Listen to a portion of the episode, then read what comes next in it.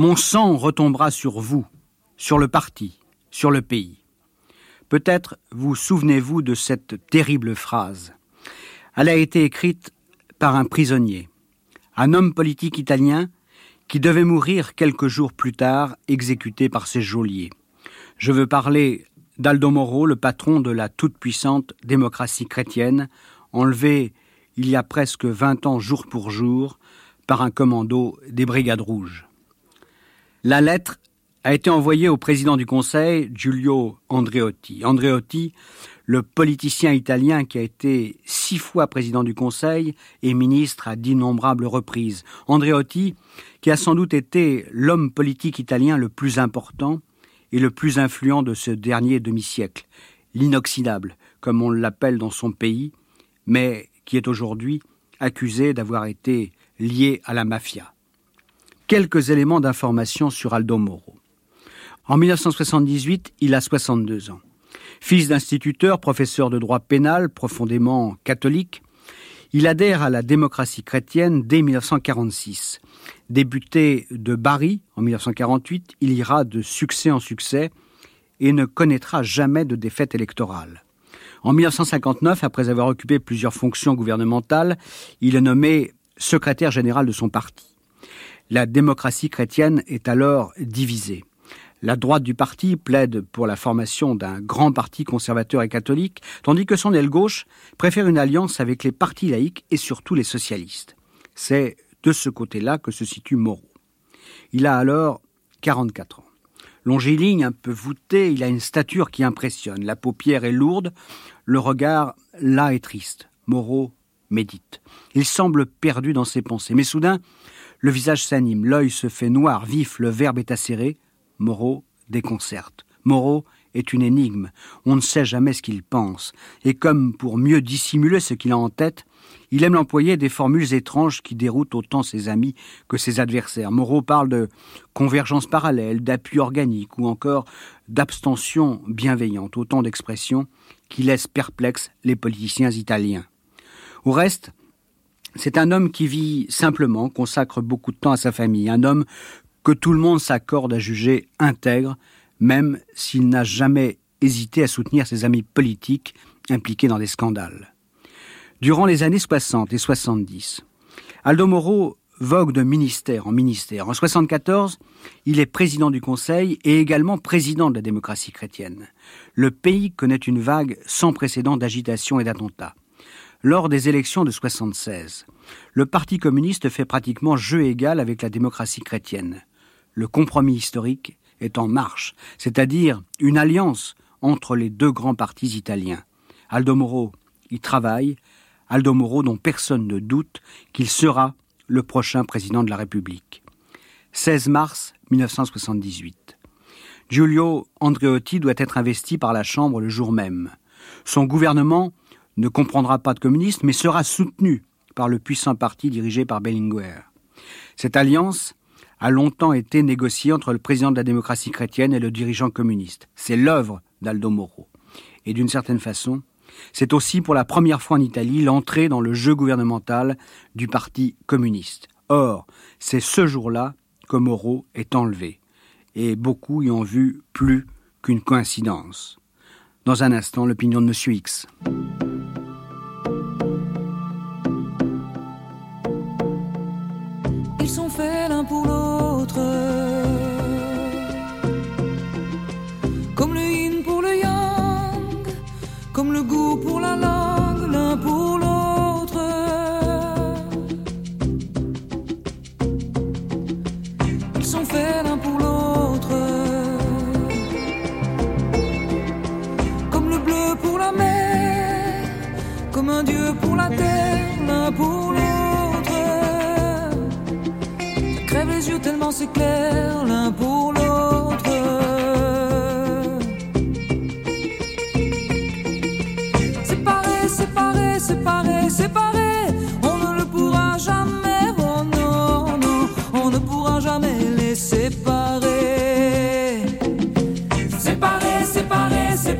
séparés.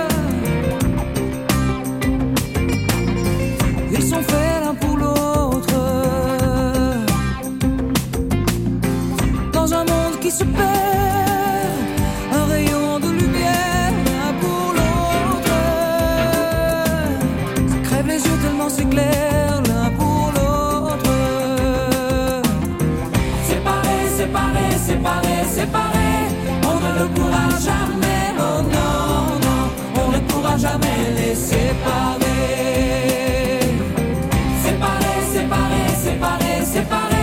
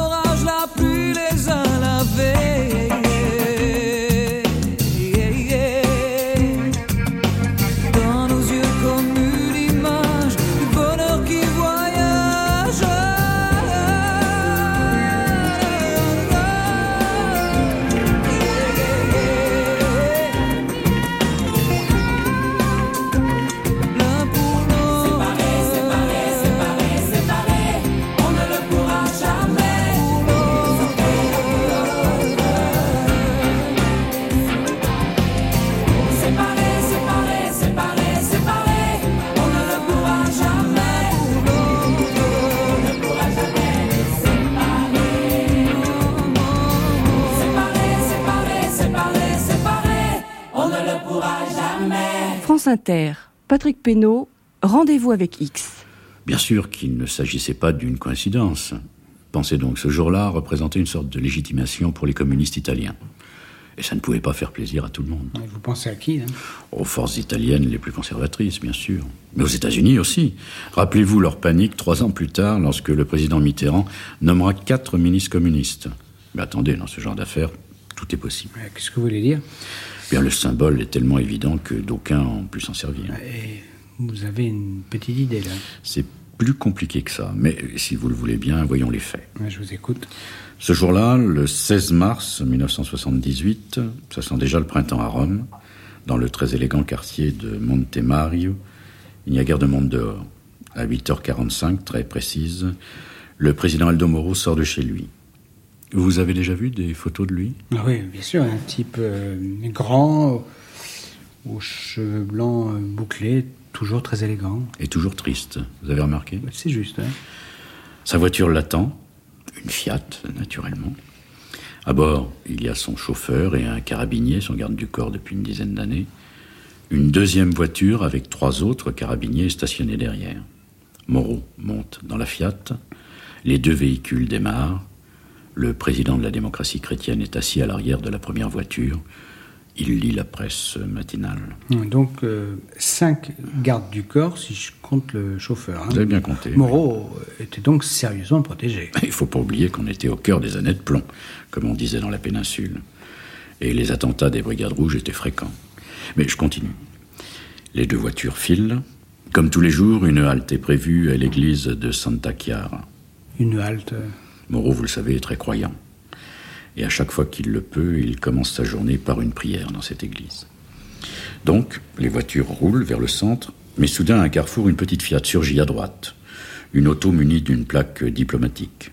Le chauffeur de Moreau freine, mais il n'y a rien à faire, le carambolage est inévitable. La Fiat de Moreau emboutit la voiture diplomatique. un carambolage euh, provoqué. hein. Bien sûr. Et à partir de là, tout va très vite. Deux hommes armés de mitraillettes bondissent de la petite Fiat. Ils tirent aussitôt sur la voiture de Moreau, tandis qu'un autre véhicule surgit derrière. D'autres hommes armés arrosent la voiture des gardes du corps. Pour vous donner une idée de la violence de l'attaque, je crois qu'on retrouvera plus de 80 impacts de balles. Et, et les gardes du corps, là, ils ripostent? Un seul qui parvient à sortir et à tirer en direction des assaillants, mais il est immédiatement abattu d'une rafale de mitraillettes. Bilan? Les quatre gardes du corps sont tués. Et Aldo Moro? Il est sain et sauf, pas une seule balle n'a été tirée dans sa direction. Manifestement, les hommes de ce commando particulièrement expérimenté ne voulaient pas le toucher. Ils désiraient le prendre vivant, et c'est ce qu'ils font. Aussitôt que la fusillade a cessé, ils tirent le politicien hors de sa voiture, l'obligent à monter dans une de leurs autos, et ils disparaissent. L'attaque n'a pas duré trois minutes. Est-ce que la revendication, parce qu'il y en a forcément une, est-ce que la revendication a été rapide? Très rapide, oui. À peine une heure après le carnage et l'enlèvement de Moreau, des correspondants revendiquent auprès des journaux la paternité de l'enlèvement, au nom des redoutables Brigades Rouges. Et ils réclament la libération immédiate de plusieurs des leurs qui ont été arrêtés, dont leur leader Renato Curcio. Hum. Une parenthèse là, un peu historique. D'où viennent ces, ces, brigades rouges? Elles sont apparues au début des années 70 dans le tumulte et l'agitation qui ont suivi 1968.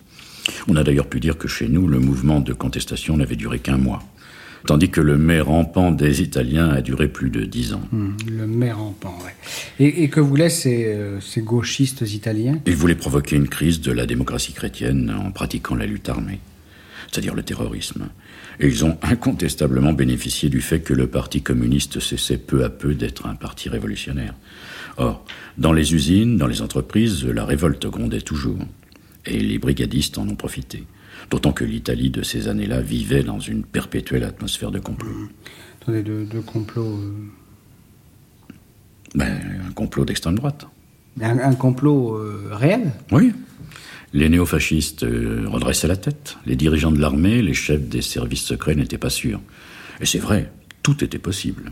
Mais quand les, les membres des Brigades Rouges ont-ils réellement commencé à pratiquer des attentats?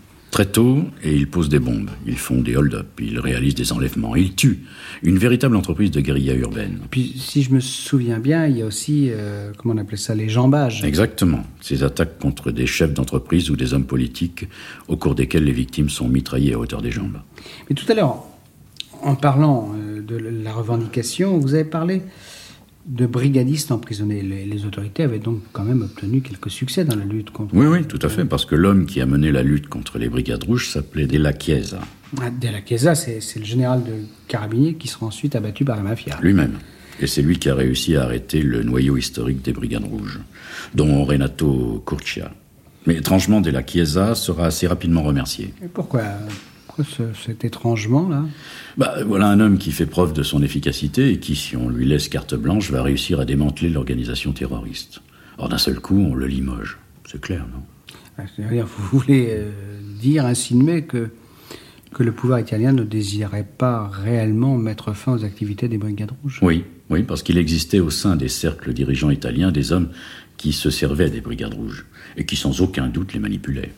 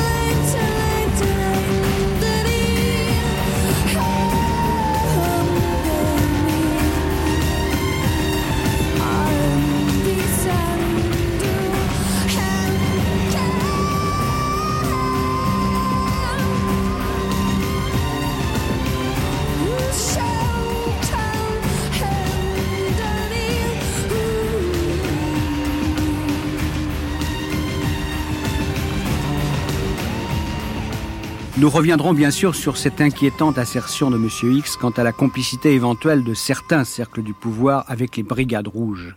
Pour ma part, je voudrais insister sur l'émotion qui s'est emparée de l'Italie tout entière lorsque la nouvelle de l'enlèvement de Moreau a été connue. C'était pourtant le douzième rapt de l'année, le 136e depuis trois ans. Voici ce que je lis dans le journal La Croix sous la signature de Patrice Claude.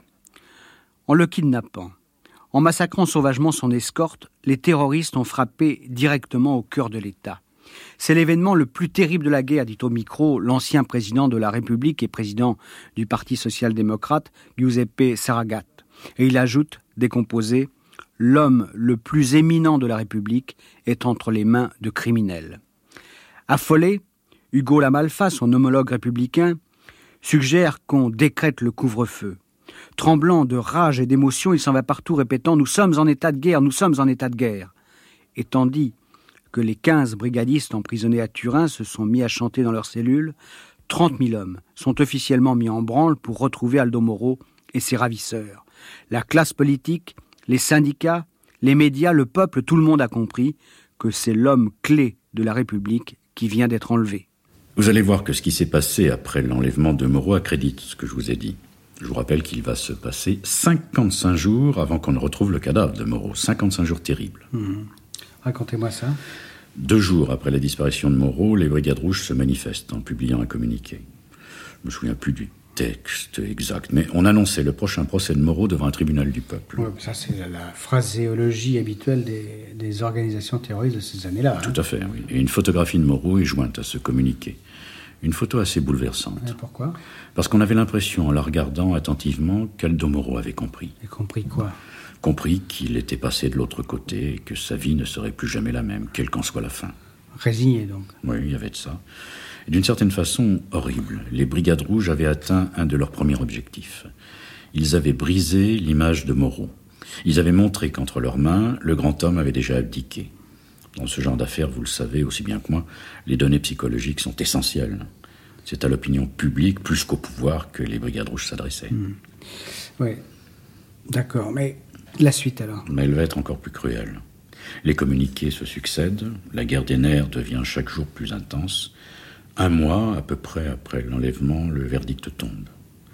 Aldo Moro a été condamné à mort par ce pseudo-tribunal du peuple. Mais cinq jours plus tard, nouveau communiqué. Les brigadistes annoncent que la sentence pourrait ne pas être appliquée si les militants emprisonnés étaient libérés. Mmh. Donc les, les brigades rouges, là, à ce moment-là, soufflent le chaud et le froid. Exactement, ça fait partie de leur stratégie. Et les, les autorités, elles, comment réagissent-elles? J'y viens. Très vite, les hommes en place affichent une grande résolution. C'est-à-dire? Et ils affirment qu'il n'est pas question de négocier quoi que ce soit avec des terroristes, des assassins. Et même les amis de, de Moreau euh... Mais ce sont les amis de Moreau qui sont au pouvoir. C'est Giulio Andreotti qui est le président du Conseil, et c'est lui qui se montre le plus inflexible. Et alors que dans le monde entier, chefs d'État ou dirigeants politiques implorent les brigades rouges, le gouvernement italien campe sur ses positions. Non à tout marchandage. Tenez, je peux même vous dire que le Vatican a essayé d'entrer en contact avec les ravisseurs. Attendez, le Vatican Oui, Paul VI, le pape, était prêt à payer une rançon aux ravisseurs contre la libération de Moreau. Mais le contact, semble-t-il, n'a pas été établi. Mais je crois me souvenir hein, que de sa prison, Aldo Moro a écrit. C'est juste plusieurs lettres, mais toutes n'ont pas été rendues publiques. Enfin, pas tout de suite en tout cas, parce qu'elles portaient des accusations terribles. On en reparlera. Alors, voyons d'abord celles qui ont été publiées pendant que Moreau était détenu. Qu'écrit-il exactement? Aldo Moro ne comprend pas. Comment ses amis, ses collègues, tous ces gens qui lui doivent tant peuvent-ils l'abandonner? Ajoute-t-il, est-ce que les fondements de la République seraient menacés si on procédait à un échange? Un échange euh... Oui, un échange entre lui, l'innocent injustement emprisonné, et une poignée de terroristes qu'on expulserait immédiatement du territoire italien. Je me souviens aussi euh, qu'on a dit à l'époque que ces lettres euh, n'avaient peut-être pas été écrites par Aldo Moro. Vous avez raison, on l'a prétendu. On a dit jamais Moreau n'aurait pu faire un tel aveu de faiblesse. D'autres, encore plus cyniques, ont dit Moreau n'est plus en pleine possession de ses moyens. Bon, facile à dire mmh. quand on jouit de la liberté. Mais quand on a connu la prison, ne serait-ce que quelques semaines, on ne peut pas parler ainsi, je vous l'assure. Ah bon, vous êtes allé en prison, Oui. Première nouvelle, hein Oui, je vous raconterai peut-être ça un jour. Bon, je prends date. Hein. Mais revenons à, à Aldo Moro. Il aurait pu aussi écrire sous, sous la dictée de ses bourreaux. Oui, oui, ça on y a pensé naturellement, mais je ne crois pas, non. Et pourquoi? Oh, je pourrais vous dire que ces lettres exprimaient une vraie émotion, une véritable sincérité, mais cela c'est subjectif. Non, je suis sûr que Moreau avait compris qu'il était tombé dans un piège et que rien ne serait fait pour le sauver. Et ces lettres dramatiques, ce sont les derniers appels au secours d'un homme qui se sait abandonné et donc condamné par les siens. C'est comme ça qu'il faut interpréter son ultime lettre où il dit en substance Mon sang retombera sur vous. Et c'est de, de sa prison qu'il aurait compris? Incontestablement. L'Italie, et ce que je vais dire n'est nullement péjoratif car c'est un pays que j'adore, l'Italie donc est traditionnellement le pays du compromis. De la combinazione. Oui. Alors comment expliquer qu'on ne fait pas tout pour sauver un homme qui va être le prochain président de la République? Vous comprenez, vous? J'ajoute autre chose, et ça fait peur. C'est le ministre de l'Intérieur de l'époque, Cossiga, qui l'a révélé bien longtemps après cette affaire. Les hommes au pouvoir redoutaient par-dessus tout la libération de Moreau. Et ils avaient tout prévu. Tout prévu. Eh bien, dans l'hypothèse où Moreau se serait échappé ou aurait été libéré par ses ravisseurs, un plan avait été mis au point. Moreau aurait été immédiatement conduit dans un hôpital psychiatrique. Effrayant, non? Pour le, pour le réduire au silence? Bien entendu. Et Cossiga a apporté une preuve de ce que vous avancez Tout à fait. Une note établie par ses services. Mais vous m'avez aussi parlé euh, de lettres euh, qui auraient été dissimulées. Oui, des documents qui n'ont été connus que plus de dix ans après l'exécution de Moreau. Et- bizarrement. et- et- oui, mais des, des lettres qui disent quoi? Bien Moreau, il porte des accusations formidables contre ses amis de la démocratie chrétienne. C'est surtout euh, Giulio Andreotti qui est mis en cause. Aldo Moro le décrit comme un homme sans scrupules. Il l'accuse surtout d'avoir entretenu des relations avec le banquier, Michele Sindona. Celui qu'on a retrouvé euh, mort dans sa prison. Oui, oui, après avoir bu une tasse de café au cyanure. Je vous en ai longuement parlé quand nous avons évoqué la loge P2, une loge mafieuse à laquelle Sindona appartenait d'ailleurs. Et Andreotti aussi. J'en suis sûr. Mais Moreau parlait également des liens d'Andreotti avec la CIA. Et soudain, vous le concevez, les choses commençaient à être plus claires et à prendre une autre dimension.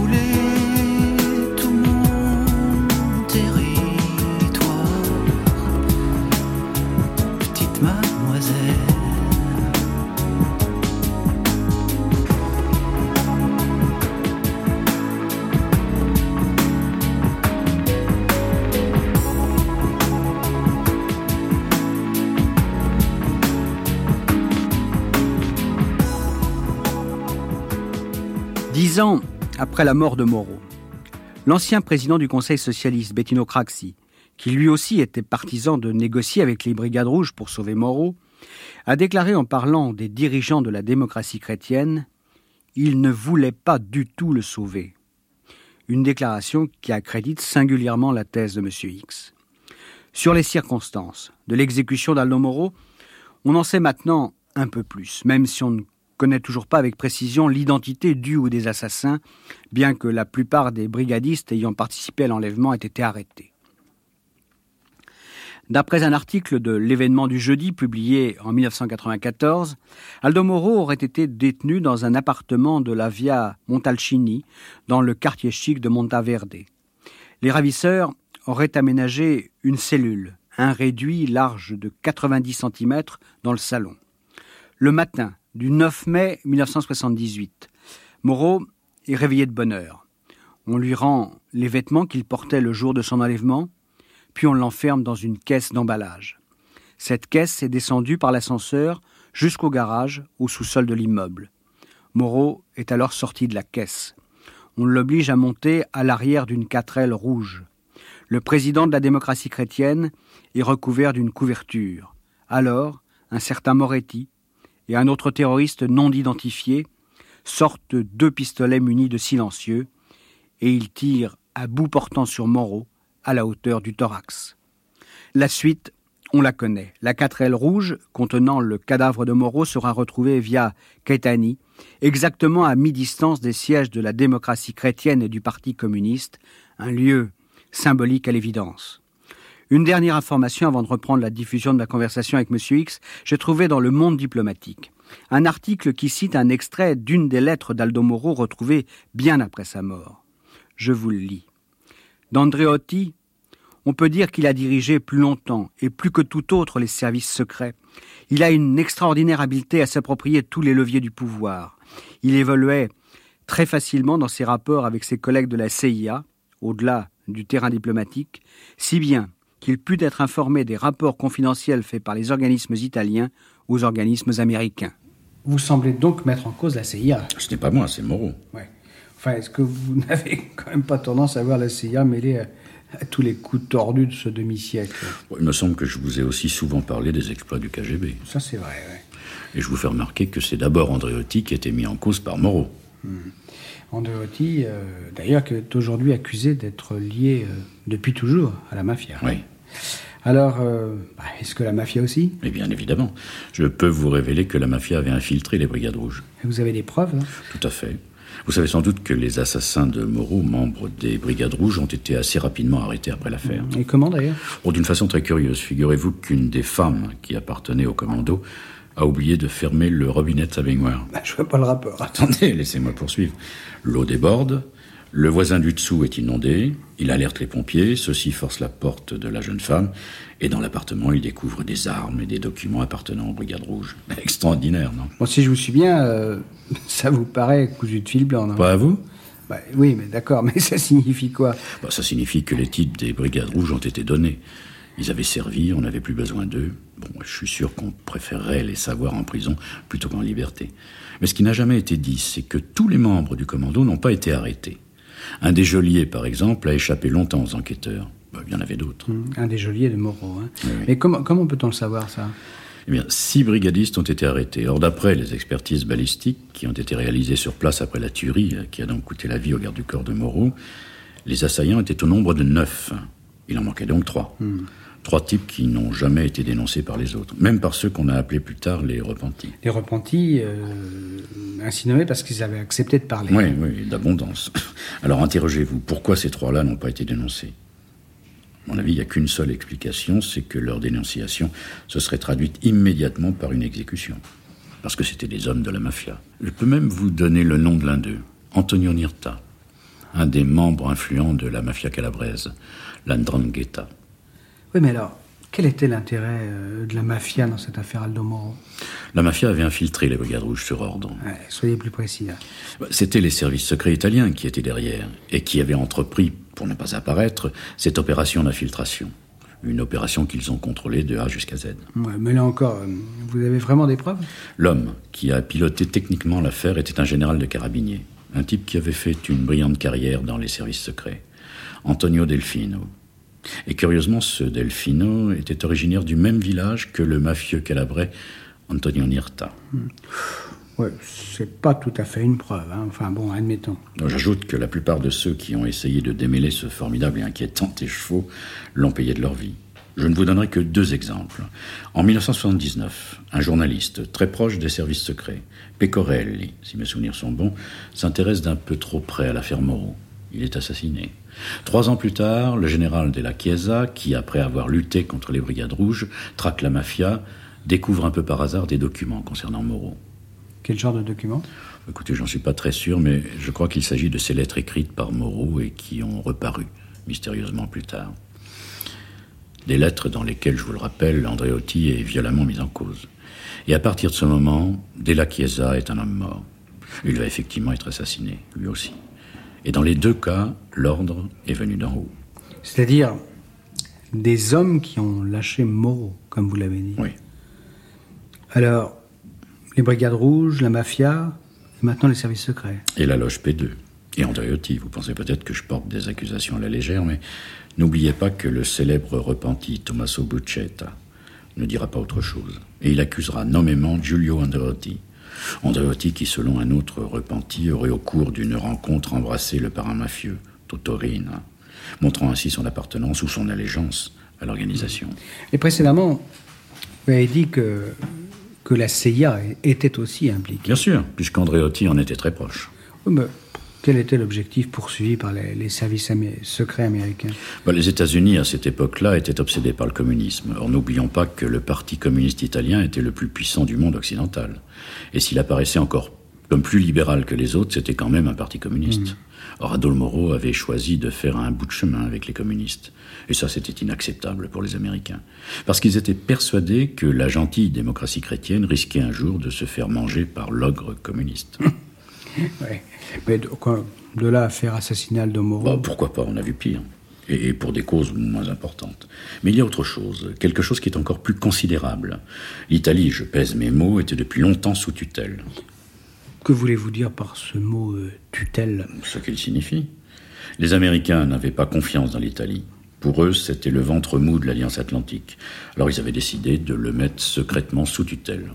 Bien sûr, il y avait en Italie un semblant de pouvoir politique, un semblant de pouvoir économique. Mais en réalité, tout se décidait de l'autre côté de l'Atlantique. Ça peut paraître difficile, moi, à croire. Eh bien, détrompez-vous. Souvenez-vous ce que je vous ai dit à propos de la loge P2 et du réseau Gladio. Ce, ce réseau anticommuniste organisé et financé par la CIA. Oui, oui, et qui regroupait en son sein la plupart des chefs militaires et des responsables des services secrets. Eh bien, Gladio, comme la loge P2, n'était que des émanations de ce pouvoir secret. Et la mafia, mais aussi les brigades rouges, en étaient souvent le bras armé. Aldo Moro, qui voulait conclure un pacte avec les communistes, le fameux compromis historique, risquait de mettre à bas ce bel édifice. Il fallait donc le faire disparaître. Et si un jour je vous parle de l'affaire Mattei, vous verrez que nous retrouverons les mêmes.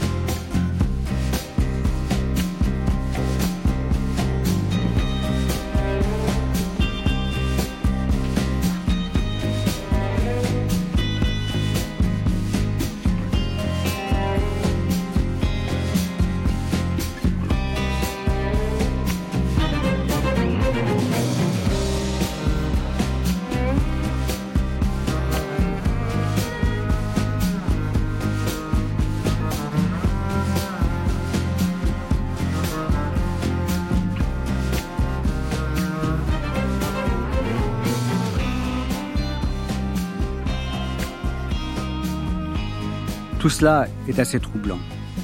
Le repenti évoqué par M. X, Tommaso Buccetta, a parlé, lui, d'une mystérieuse entité, avec laquelle, selon ses dires, la mafia se concerterait avant toute décision importante. Je le cite. Ce nombre limité de personnes, substantiellement en mesure de gérer, même à l'insu des responsables des organisations criminelles, les grandes lignes du crime, était aussi en condition de gérer jusqu'aux manifestations du terrorisme de droite ou de gauche. D'autre part, dans les années 80, un collaborateur de la CIA, Richard Brenneck, a fait une déclaration assez sensationnelle à la télé italienne. À noter d'ailleurs que la diffusion de cette interview a valu des ennuis sérieux aux journalistes qui l'a recueilli. Je cite Brenneck. Je connais la loge P2 depuis 1969 et j'ai traité avec elle jusqu'au début des années 80. Le gouvernement des États-Unis finançait la P2 jusqu'à 10 millions de dollars par mois. Nous nous sommes servis d'eux pour créer des situations favorables à l'explosion du terrorisme en Italie et dans d'autres pays au cours des années 70. La P2 est encore active et est encore utilisée pour le même type de finalité qu'au début des années 70. C'était, je vous le rappelle, ça en 1980. Enfin, un spécialiste de l'Italie, François Vitrani, a écrit en 1990 à propos des révélations sur le réseau secret et anticommuniste Gladio, quelle est la question de fond soulevée par l'existence de Gladio? Tout simplement celle de la souveraineté d'un pays démocratique. Ce que les Italiens viennent de découvrir, c'est que pendant des décennies, leur destin se décidait en partie à Washington, en vertu d'une version occidentale de la théorie de la souveraineté limitée. Théorie énoncée dans les années 70 par Léonid Brejnev pour l'Europe de l'Est et dénoncée violemment par la classe politique occidentale.